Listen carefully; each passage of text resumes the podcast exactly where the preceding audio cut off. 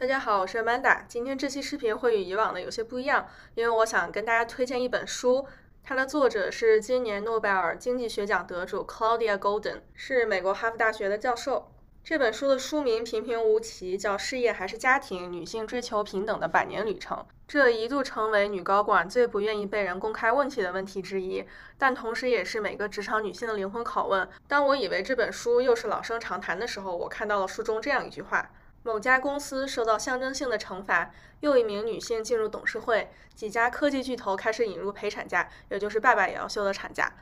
从经济意义上来讲，这类解决方法等同于扔给黑死病患者一盒创可贴。我一看，这不就是我的嘴替吗？因为我的潜意识中一直觉得这类方法有用，但是效果可能并不大。但是我也说不上来具体的问题在哪儿，根本的原因和解决方式又是什么？那作者是怎样分析这个问题的呢？他说，这些回应并没有消除性别收入差距，因为他们治标不治本。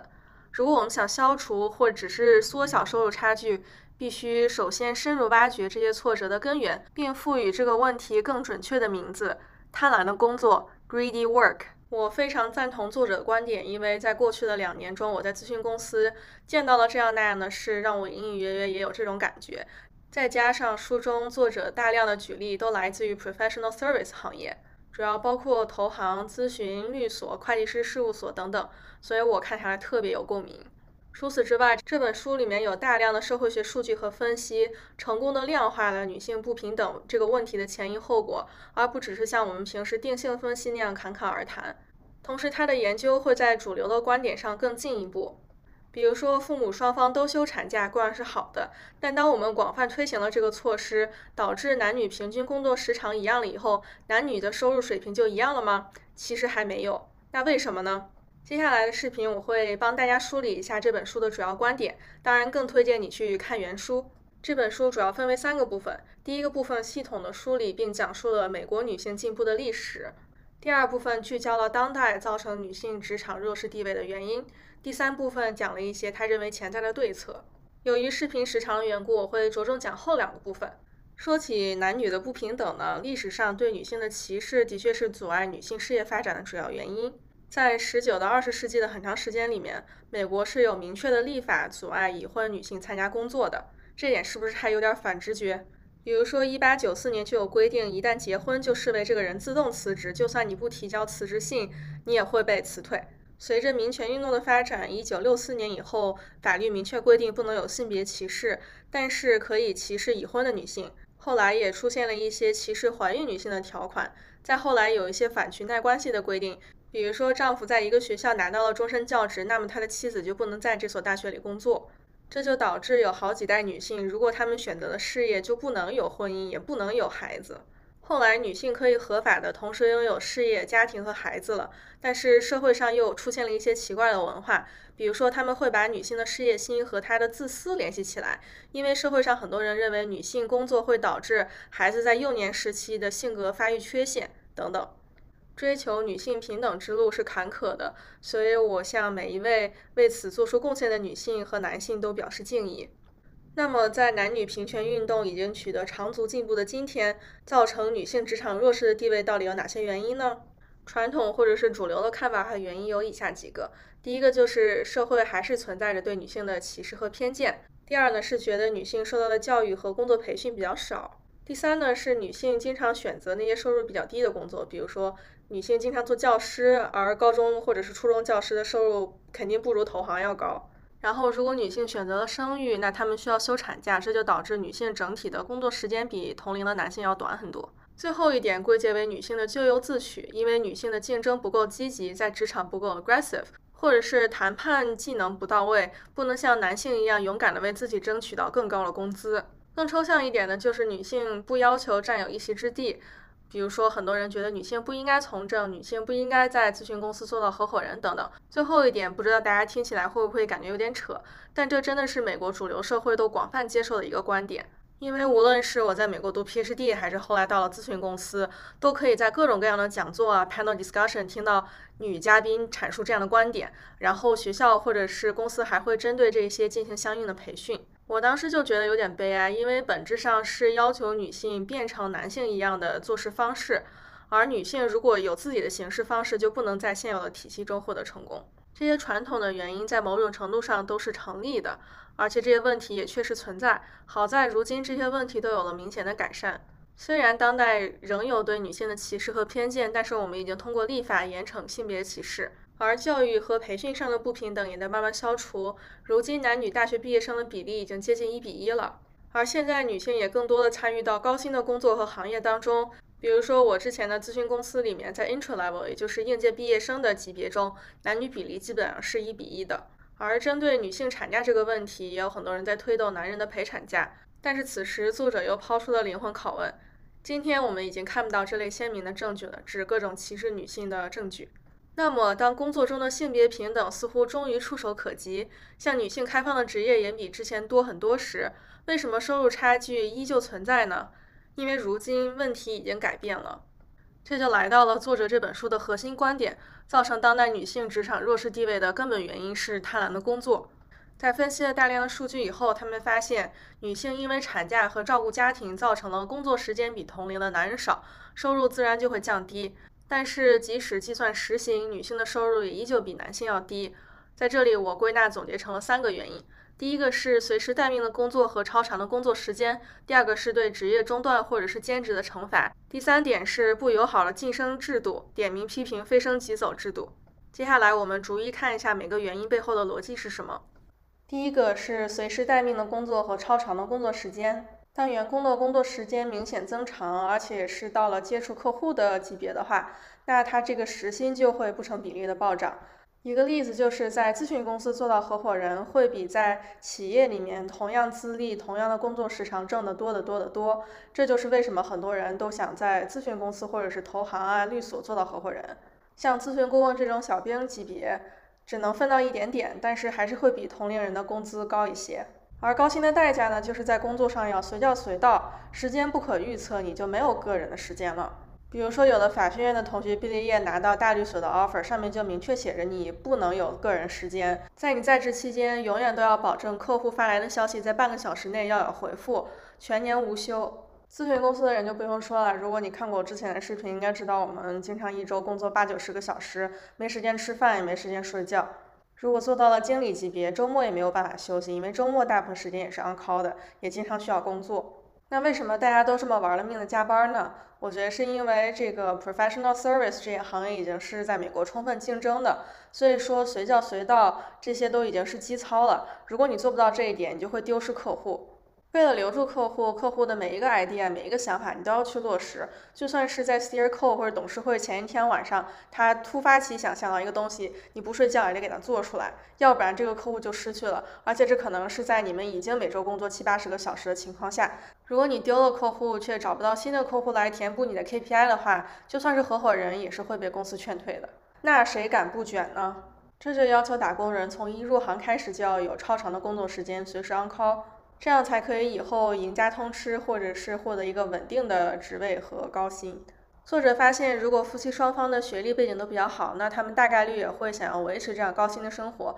那这样就必须得做出抉择，尤其是要了小孩以后，不可能夫妻两个人都从事这种一周工作八九十个小时的工作。根据数据统计，大部分是丈夫选择在事业上随时待命，而妻子选择在家务上随时待命。在我的认知中，美国的家庭主妇应该是过得很悠闲的。但是我现在才知道，其实带孩子也算是一个随时待命的工作。孩子小没有办法送给别人照顾的时候，那当然是你时时刻刻都要照看他。就算孩子上了幼儿园、小学，也是老师一个电话，家长就得马上赶过去。尤其是当小孩生病的时候，刻不容缓。这也就不难理解为什么作者说，总有一个人要选择在家随时待命。由于种种我们已经熟知的理由，一般都是孩子的母亲选择在家里随时待命，而做出这种分工了以后，女性需要转换到不需要随时待命的工作，时薪就会大幅降低。比如说从私企跳到学校、政府这样的单位。作者总结出和我们的刻板印象不同，女性不会仅仅因为丈夫有钱就放弃工作，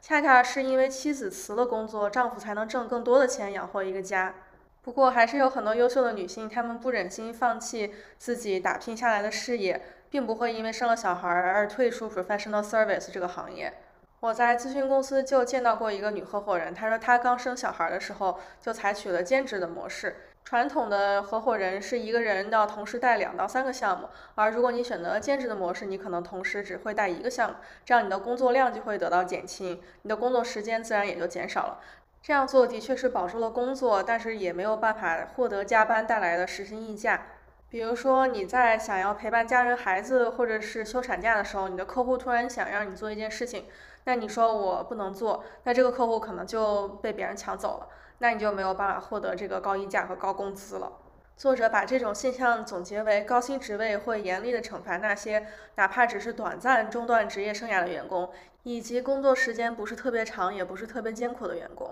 而由于大部分生了孩子的女性都退出了 professional service，公司也会觉得有了孩子，他们的稳定性就会下降，所以并不会培养和重用他们，这样进一步的阻碍了女性的职业发展。很多人可能会问，那公司不会照顾这些怀孕和有孩子的员工吗？我的观察是在经济不好的情况里，所有人都一视同仁。我知道有不少女同事因为加班都加到流产。法律是会保护那些怀孕和刚生了小孩的休产假的人，但这仅限于不能辞退他们而已。久而久之，大家还是会面临业绩和健康的压力，主动或者是被动的辞职。不过，作者也发现，对职业中断和兼职的惩罚在不同的行业和不同的学历也是不一样的。比如说，理工科、医科或者是技术岗位所受到的惩罚就小一些。倒不是因为这些行业的人道德水准都更高，而恰恰是因为他们可能没有那么强调团队合作，也不需要服务客户，所以说会好很多。只可惜这些岗位在过去的数十年中的工资增幅还是低于 professional service 行业。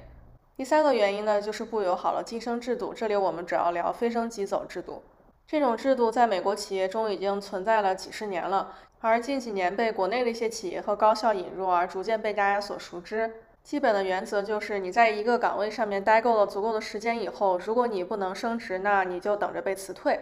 也就是说，一个人的业务水平再强，他也没有办法在一个相对更一线的岗位上待很长时间。作者的统计数据表明，现在美国非升即走的淘汰大部分都发生在三十五岁以后。这个年龄会让女性陷入一个两难的情况。第一种情况呢，就是女性在完成晋升之前，心无旁骛地搞事业，不要小孩，甚至不结婚。但是等他晋升为合伙人或者是终身教授以后，已经三十五岁以后了，这个时候生小孩可能就会面临诸多挑战，主要是健康上面的问题。第二种情况，女性选择顺其自然，在三十五岁之前生小孩，那这就会面临我前两个原因中谈到的情况，就是你会因为生孩子和孩子小，照顾家庭，工作时间变短，没有办法承担更多的责任，你在职业发展上受限，很有可能你晋升不了，直接被淘汰。可能唯一的理想解法就是在三十五岁之前赶紧晋升到合伙人或者是终身教授，但是这样实在是太太太太太难了。由此可见，飞升即走这种制度对于组建家庭来说是非常不利的。它不适合任何性别，但是只是由于各种原因，它对女性的伤害会更大一些。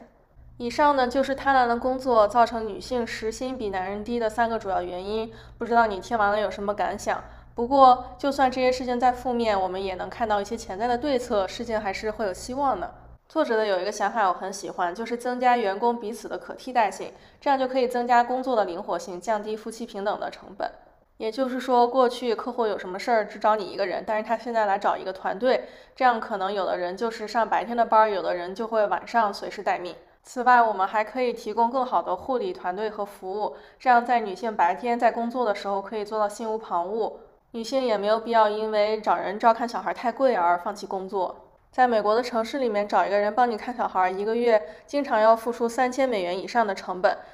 这个可是已经比做博士后的工资高了。所以很多女性就因为自身的工资还不如请保姆的钱多，所以就索性辞去了工作，在家里照看小孩。同时呢，也可以让孩子的爸爸更多的参与到家庭的生活当中。很多美国的男人到了老了，特别喜欢带孙子，这就是因为他在自己的儿子或者是女儿成长的过程中完全缺席了，因为工作，所以他们就想在孙辈上面弥补回来。所以贪婪的工作不仅剥夺了女性在职场上成功的机会，也剥夺了男性享受家庭生活的机会。此外，作者还提到了他采访了一些头部咨询公司和会计师事务所的高层，他们说雇主也有在主动营造更好的工作环境。但是就我个人的观察，在现在经济下行的情况下，这个几乎是不可能的。可能劳动者用脚投票告诉雇主，你这样子留不住人更管用一些。不过对于这种高薪行业，从来不缺那些想前赴后继进公司的人，所以说它到底有多有用，也有待商榷。最后呢，是我对男女平权这个问题的一些其他的思考。首先呢，是贪婪的工作对所有人都是压迫，不管你是男是女，不管是你想还是不想拥有家庭，不管是你有没有孩子，都是压迫。的确是因为种种原因，对不同人群的压迫程度不一样。但是我们的最终目标呢，并不是让工作去平等的剥削每个人，而是希望打工人都少被剥削，拥有自己理想的生活和理想的人生选择。咨询公司的白男合伙人一周也要工作八九十个小时，到处在外面飞，午饭可能也只能去自动售货机买点小零食吃。如果只是想让女性和男性做到绝对的平等，而不考虑解决工作对人的剥削的话，也会产生一些令人唏嘘的结果。比如说，在美国，很多女高管真正的产假可能只有一天，她可能生完孩子第二天甚至当天就要开各种电话会议，就要交代工作上的各种事。而孕妇因为拿着同样的工资，也不会被受到优待。就像我之前提到的，有很多人加班加到流产。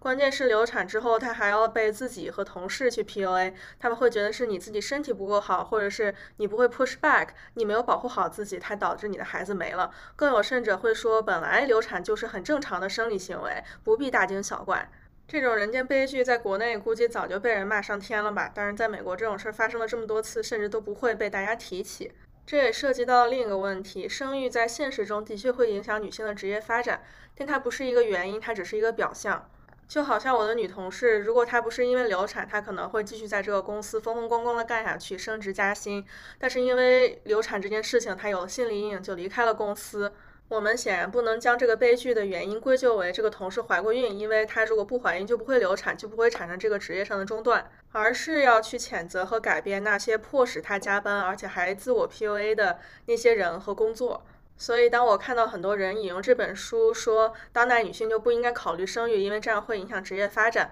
我是非常气愤的。此外，我发现有一点这本书谈的比较少，可能是因为数据不能告诉我们这么多吧。那就是有多少人是真正有追求事业的决心而因为家庭放弃的，而又有多少人他一开始就没有想过要追求自己的事业呢？事业不等同于工作，工作就是养家糊口赚份工资即可，但是事业是你真正热爱并有所追求的东西。我觉得我们这一代人不光是女性，男性的职业发展也一样，就是很多人不会再想要追求事业了。我个人的感觉是，为了追求一份所谓的事业，我需要牺牲掉很多个人时间，我可能不会再有那么多时间陪家人，我也没有时间发展自己的爱好。到头来，我们所谓的事业可能就是升职加薪，无非就是帮一些很有钱的人赚更多的钱罢了。而且各中的手段也不一定是完全道德的，我就会质疑这个工作的意义到底在哪里。这份工作可能已经不再被我看作是一个事业了，但是它还是要占据我大部分的时间。所以说，对于我和我的很多朋友来说，职业发展的第一步是先确定到底自己心中的事业是什么。我们这代人的选择很多，同时也很少，就是感叹一下。还有两点跟这本书关系不大，但是和女权或者是平权会相关。第一点呢，就是不能滥用这个女权的标签，这样只会阻碍女权或者是平权主义的发展。这一点和美国少数族裔追求平等过程中的捧杀有一点相似之处。比如说，我读博的时候，我实验室有一对夫妇，这个女的就天天在外面宣传说自己是独立女性，很不容易，是女权主义的代表。但实际上呢，很多她一做的文章、工作都是她老公做的。她平时实验技能也很差，在组会上问她数据也一问三不知。而且我们天天在一个实验室里，她就在我对面实验台。平时谁做实验，我看得一清二楚。所以，当她自称是进步独立女性的代表的时候，我就会觉得恶心。再加上我工作了以后，也经常遇见一些才能和德行都不配位的女领导，就让我对听到这种独立女性的讲座的时候就非常的谨慎。就会多想一下，她到底是因为政治正确的原因，还是她自己本身的实力够强得到这个位置的？当事人为了消除别人的这样的疑虑，就需要更努力来打消别人的疑虑。那这样和我们一开始女性就要做额外的工作才能赢得和男性一样的地位。又有多少不同呢？而且还有很多极端的女权分子，导致大家对女权这个词的印象特别差，搞得我现在都不敢轻易讲我是一个女权主义者，我得说我是支持男女平权，要不然就会被人一通乱锤。我也真的是很无语。还有很多人呢，说到女权主义的时候，就总会吹外国有多好，好像你出了国，这些事情就不复存在了。但是不管是从这本书中，还是我个人的实际体验，我会觉得不同的国家会有不同的问题，因为他们有不同的国情。比如，在很长一段时间里面，美国是立法禁止大部分已婚女性工作的，而中国从来没有过这样的法律吧？虽然这个法律今天已经废除了，但它还是影响了一代人，而这一代人现在还在职场上。而且我在美国也遇见过一些男的，他们甚至也接受过良好的教育，但他们会在人格上否定女性，并不是只是否定女性的工作能力。我就觉得是非常不可理喻的。我在国内见到的这样人还挺少的，所以我觉得还是要具体问题具体分析，大家可以相互借鉴、交流、学习，最终解决了问题才是最重要的。而逃避和无脑的吹嘘都最终是无济于事的。讲了这么多，还是推荐你去看原文，因为这本书里有更多的数据、图表和案例，它详细的讲解了美国女性追求平等的历史。这个历史看着还是很激动人心的。同时，对我这个理工科背景的人来说，看到这些社会学的研究方法，感觉很新奇、很有意思。比如说数据怎么获取、怎么分析。而且这本书并不是传统的学术论文，它是更偏科普读物一些的，所以读起来比较流畅，适合当 podcast 听。如果你想借鉴我的 PPT，把这本书推荐给更多的人，我会把 PPT 的链接放在三十元包月充电的专属动态里面。这期视频有点长，感谢你看到最后，这也是我今年花时间精力最多的一期视频。如果你喜欢这样的内容的话，请一定给我个三连，鼓励我一下，也可以给我点关注。那我们下期视频再见，拜拜。